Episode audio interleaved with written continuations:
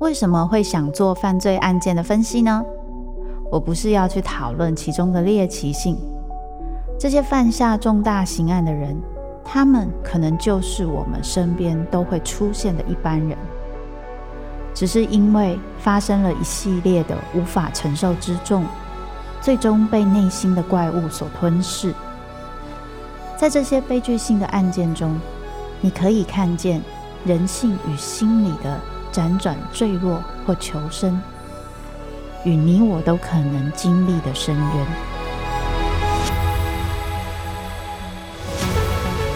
我是周慕姿，我的全新订阅节目《周慕姿读犯罪脚本》，被恶魔追逐的人，带你从心理学的角度探索人性的黑暗面。以及他们内心始终没说出口的挣扎。现在就到 Apple Podcast 以及静好听，搜寻周慕姿读犯罪脚本，被恶魔追逐的人。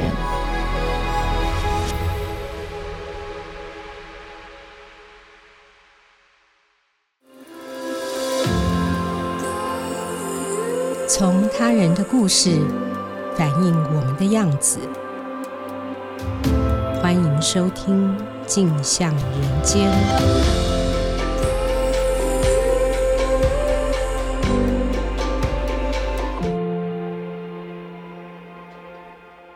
各位听众，大家好，欢迎收听由静好听与静周刊共同制作播出的节目《镜像人间》。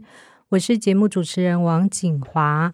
今天来到节目中是《静周刊》人物组记者王志源。志源，请先和听众朋友打一声招呼。嗨，大家好，我是志源。嗯，志源刚刚做了一个探讨台湾男性申请育婴假意愿的调查报道哦。资源在这个报道中指出，二零二一年立法院通过了性别工作平等法条文修正案。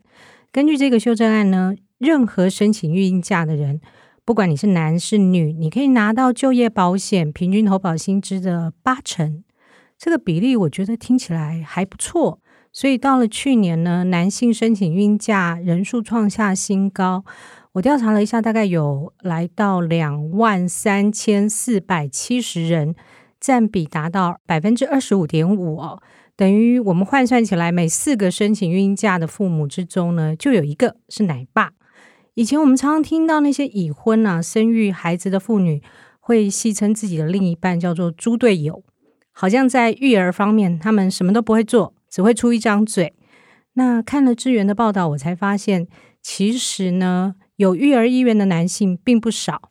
所以我就想要先请问一下志远，你之所以想做这个题目，跟你自己的身份，你是一个幼儿的爸爸有没有关？那我知道你有一个很可爱的女儿哦。那你自己养育女儿的过程中，有没有哪一刻是你觉得啊，我如果可以，我现在好想要去请育婴假？这个题目啊，其实本来是那个主管陈红锦他发想的。那他有注意到说，去年男性请育婴假的人数创新高的这个趋势。嗯、那因为我是祖上唯一的爸爸嘛，所以他就唯一的 对，他就有来问我说有没有兴趣做这个题目这样。那因为后来红锦先去忙别的题目，我就自己独立完成这个题目这样。哦、那在做这个题目之前，其实我一直觉得我自己应该算是个性别观念啊、育儿观念都比较。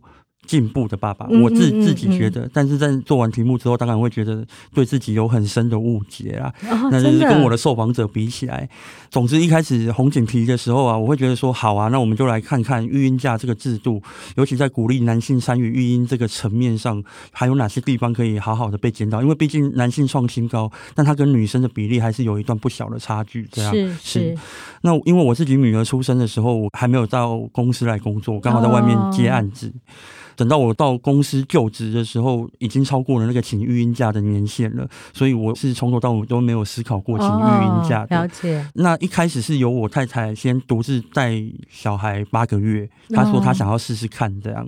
结果到第八个月的时候，我太太的状况就比较差一点。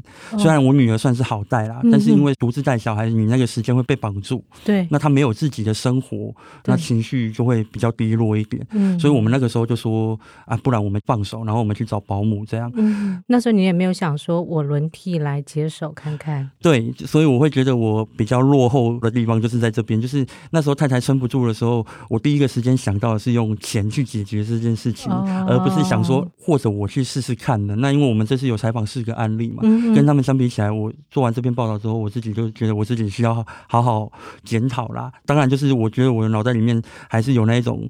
小孩如果不是妈妈带，那就应该给保姆啊，或者是爷爷奶奶带，这种比较刻板的育儿分工的观念。对，嗯嗯嗯，因为你也在忙着接案赚钱，对，所以就是我们传统观念所谓那种男主外女主内。所以你觉得我要赚钱养家，那这个育儿的责任可能就交给另一半来负担。对，那时候会想到说，我能够伸出最好的援手，就是花比较多的钱，我去找一个合格的保姆，或者是我们信得过的保姆。哦、我想到的方式是这个样子，但从来没有想过，就是自己跳下去，跳下去，从来没有想过，这倒是真的。嗯、是是。那你的报道中呢，这个真的自己跳下去的第一位受访者是有两个孩子的，叫做阿邦。那他在请育婴假过程中遭到老板言语不当对待哦。其实我觉得这个老板的回应蛮典型的啦，就是老板都不太会希望员工真的去请育婴假嘛，所以常常就是你跑来说我要请育婴假呢，就明示或暗示说啊，那你要不要干脆考虑离职算了？那你来跟我们听众朋友介绍一下阿邦他面临的状况，还有他育儿的过程。好，那这个阿邦呢，他其实是一间设计公司的中阶主管。那他生了两胎，第一胎出生的时候，他刚好被拔升为主管，这样，嗯、所以说第一胎他虽然也有闪过请育婴假的念头，但我觉得那种事业心啊，怕自己表现不好，失去主管位置的那个压力，会影响他的决定，所以他后来就没有请。我觉得像这种来自工作位置上面的压力，一定是很多听众朋友在请育婴假的时候会考量的问题。对，据他自己的说法，因为第二胎就是比较不好带，是比较高敏感的 baby，这样，嗯、所以夫妻两个其实都。都蛮精疲力尽的。那这个时候，他就向公司提出请育婴假的时候，他的老板一开始是先答应，然后等到谈完育婴假这件事情的时候，就开始数落他的工作上的不适，以及表示对他工作上表现的不满。可是这就很奇怪，你为什么平常不提出来沟通？为什么是在？提育婴假的时候提出来这件事情，我觉得这个意图是蛮明显的。那因为我们在访谈的过程中，当然不止男性，女性常常在请育婴假的时候也会面临到这样子的问题，就是说。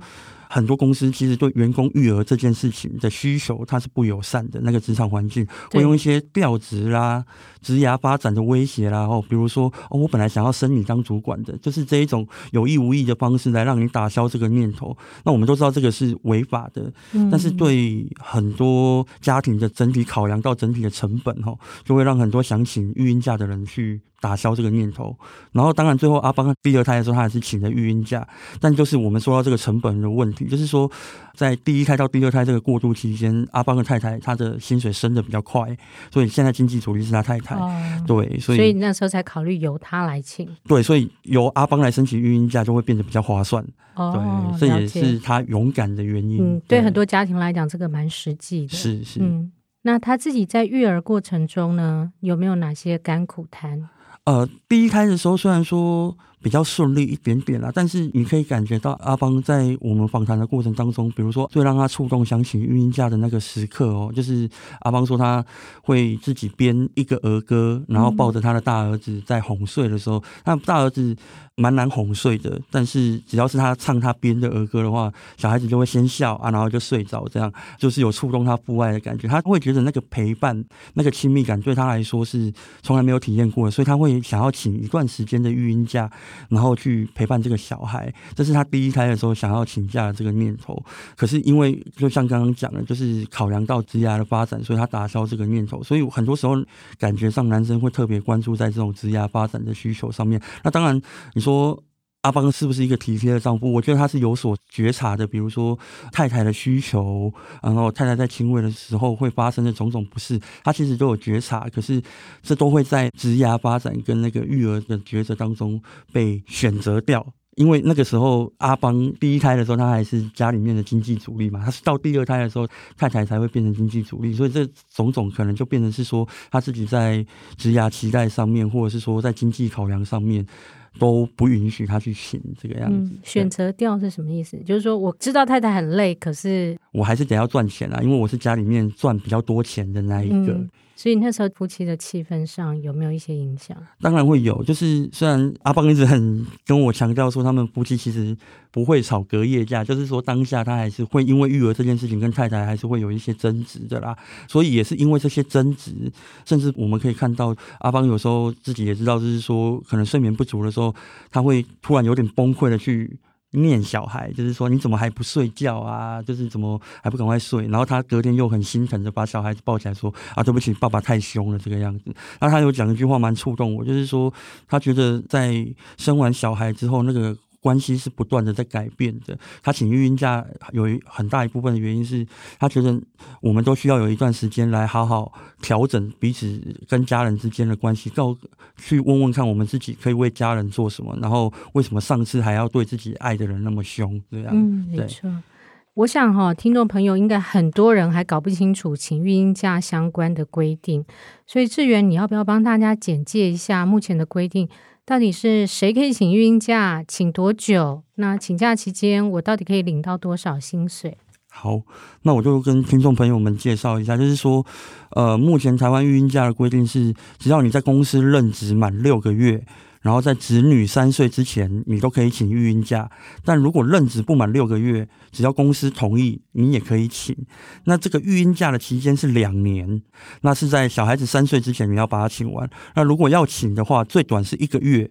这种请一天两天的不行，最短就是一个月。那像这种短期的规定是，反正只要六个月以下就算是短期，以两次为限，你只能分拆成两次这样。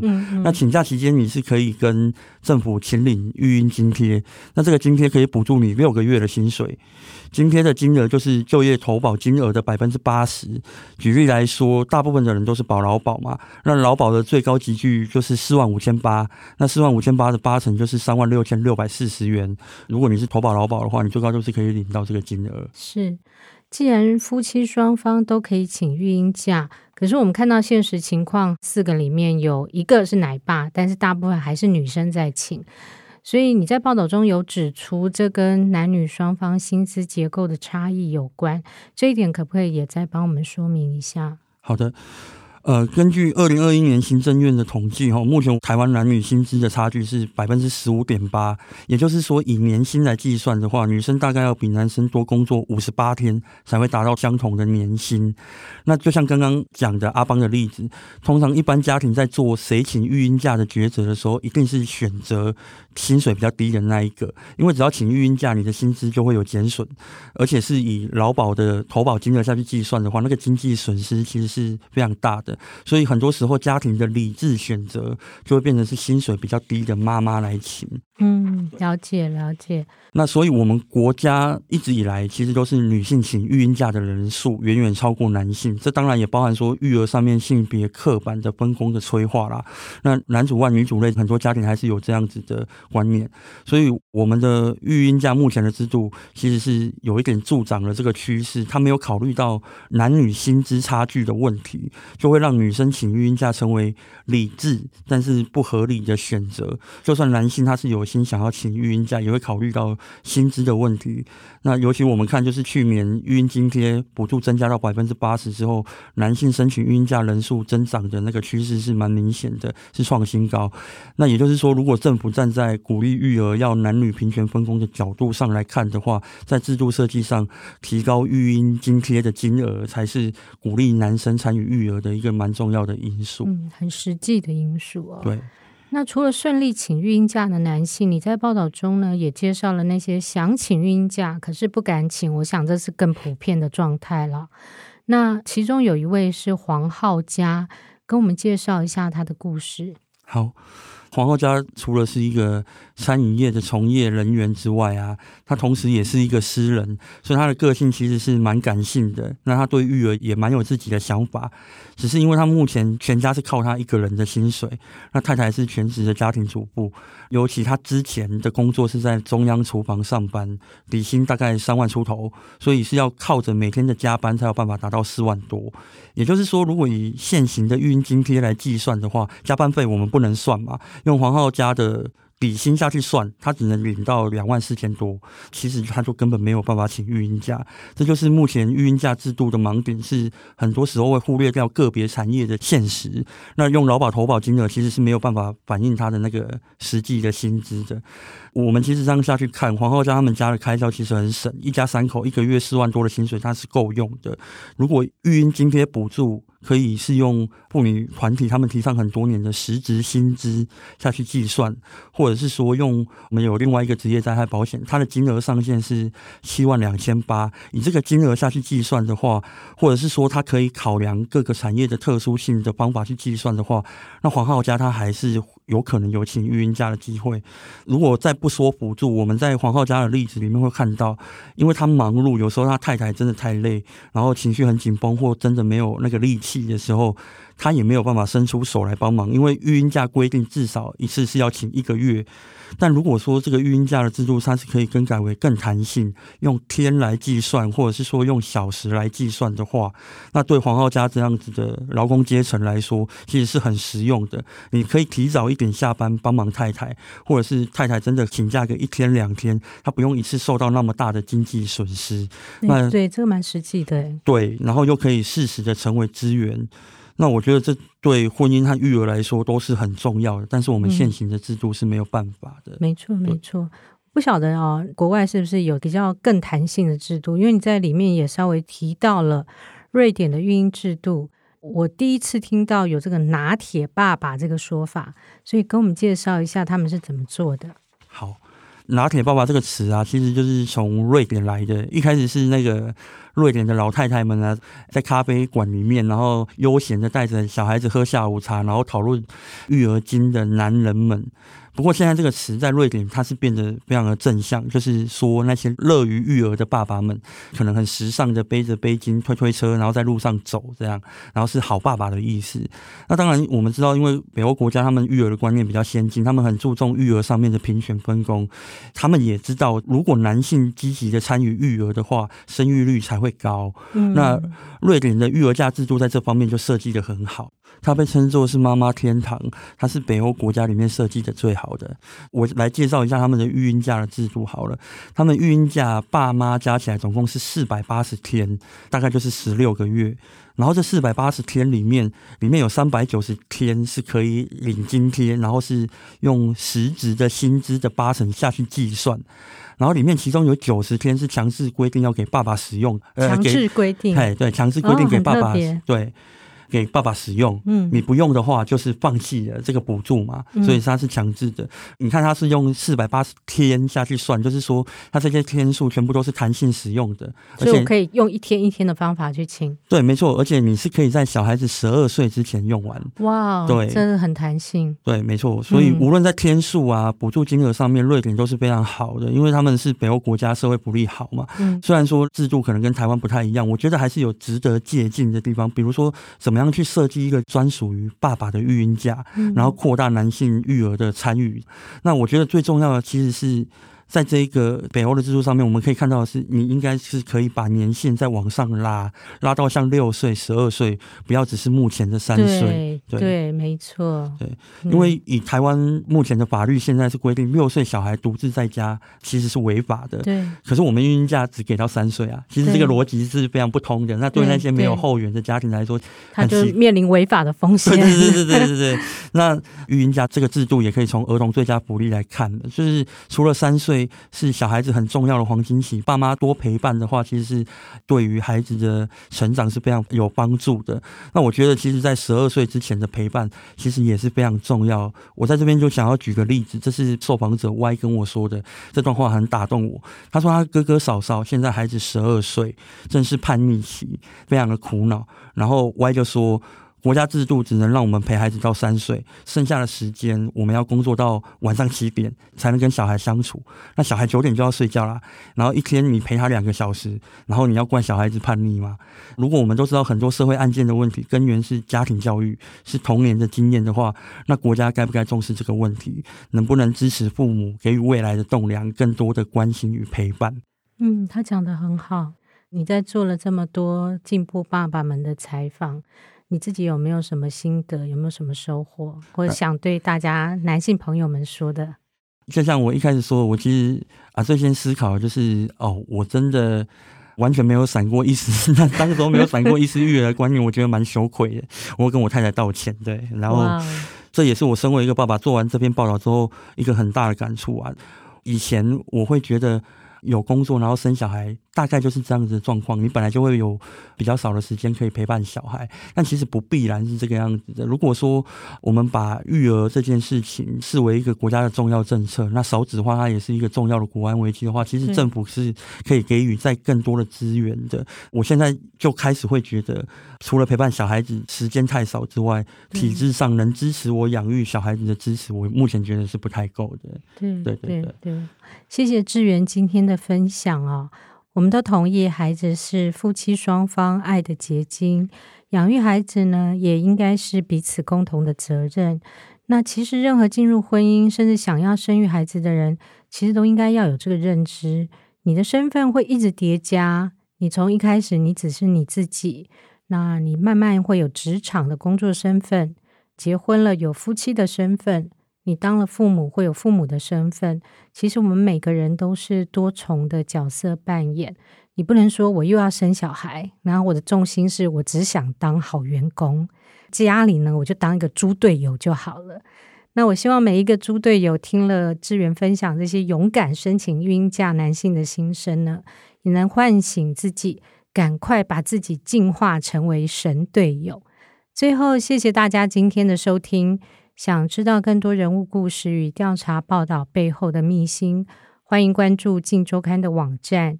如果你听完节目有任何回馈，请留言告诉我们，并持续锁定由《镜周刊》与镜好听共同制作播出的节目《镜像人间》。我们下次见，拜拜，拜拜。想听爱听，就在镜好听。